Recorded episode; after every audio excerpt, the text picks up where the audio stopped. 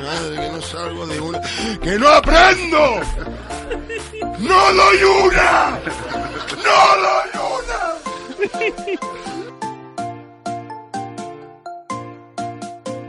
Que tenía que haber echado la mitad y haber fichado buenos jugadores.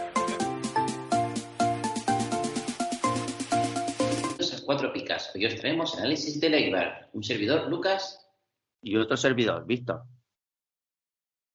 Bueno, eh, en este análisis vamos a ver el resumen de temporada pasada, vamos a ver un pequeño análisis táctico, expectativas para la próxima temporada, el análisis del cronista, los jugadores más recomendables, lanzadores de penaltis y faltas y el once titular tipo. Arrancamos con el resumen de la pasada temporada. ¿Qué nos cuentas, Víctor?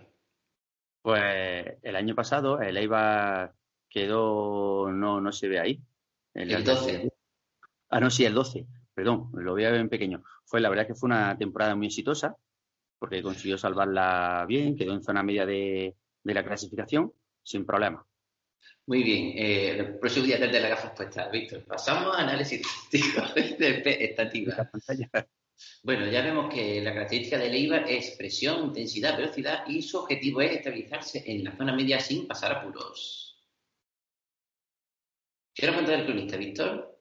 Pues el cronista es Ander Curiel y la verdad, si os fijáis en el cuadradito de abajo, pues donde pone Eibar debajo mm, no recomendable, no hay nadie. O sea, mm, naranja en la reserva son medios recomendables y hay que ponerlos en casa, hay que ponerlos siempre al portero, al defensa, a los medios y a los delanteros. Es decir, quien tenga jugadores del Eibar y que sean titulares, hay que ponerlo porque lo, lo más probable es que puntúen bien. Y la verdad que son- no son jugadores muy caros. Del rival, mm, reservas ninguno, defensa y medio, medio, medio, y portero y delantero también hay que. Pues Le Es que si tenemos jugadores que vayan a jugar contra el, el Eibar, pues eh, los porteros delanteros siempre son recomendables del equipo rival que juega en Ipurúa. Bueno, pasamos al resumen de la plantilla, los jugadores más interesantes. Vamos rápido porque hay muchos jugadores. ¿Este quién es? ¿Víctor lo adivina? Está el portero de Mitrovic. Muy bien, Dimitrovic, que hizo una media de 5,3 y en, en casa de 6. Es de los mejores porteros de la temporada pasada y hay muchos rumores de su posible marcha, así que cuidado con sobrepujar ahora mismo. Como bien has dicho, Vale, Dimitrovic. Valen menos de 2 millones. O sea, no, sobre- no mucho por si se vende, pero en principio yo iría por él. Bueno, pasamos al siguiente jugador. José Ángel Cote, te lo dejo. Vale. Pues hizo 151 puntos, de media 4,3 y en casa 4,8. Es un lateral ofensivo. Cuesta 2 millones y medio.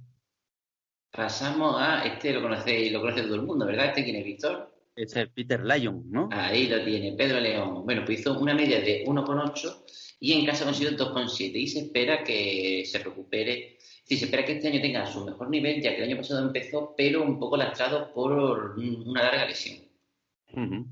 Pasamos al siguiente jugador. Este también lo conoce, ¿verdad? Orellana también lo tuvimos aquí en, en Granada. ¿Qué nos cuenta? Pues que hizo 169, de media 5,1 y en casa 5,7. Es titular en banda izquierda, tiene talento, gol, vale más de 4 millones, 4 millones y medio. Y aquí tenemos a este, lo sé yo, Sentin Rich, que Por lo es un delantero con que sacó 151 puntos, 4,3 de media y 4,7 en casa. Llega en buena forma, no como el año pasado, que se recuperó de lesión, pero entró un poco pasado de forma y fue mejorando durante la temporada, por lo que este año se espera que aporte más desde el principio. Bueno, y pasamos ya a los lanzadores de penaltis. ¿Quiénes son, Víctor? Los lanzadores de penaltis, Charles, Burgos. Burgos es eh, defensa fichado del, del Alcorcón. Quique Ujú. González y Orellana. Bueno, aquí vemos al equipo, el once titular tipo, pero lo vamos a poner un poquito más grande cuando hablemos de los lanzadores eh, de balón parado, que pueden ser, que todos conocemos, Pedro León, Orellana y a veces se puede colar por ahí a Arvilla. Bueno, veamos en grande los jugadores. Empezamos por Dimitrovic, que ya lo hemos contado, que en principio es muy recomendable, aunque Joel y Riego también son porteros de nivel. Bueno, ¿qué nos comentan de la defensa, Víctor? En los, los laterales, José Ángel, que ya hemos mencionado antes, y Tejero, recién fichado esta temporada. Y de centrales, Arbilla y Esteban Burgos. Aunque ahí también, yo creo que si José Antonio Martínez no juega, no lo pueden devolver a, Granada, que aquí lo recibimos. Bueno, en el centro del campo destacan muchísimo las bandas. Orellana y Pedro León, que son jugadores que van a dar muchos puntos y están en su nivel.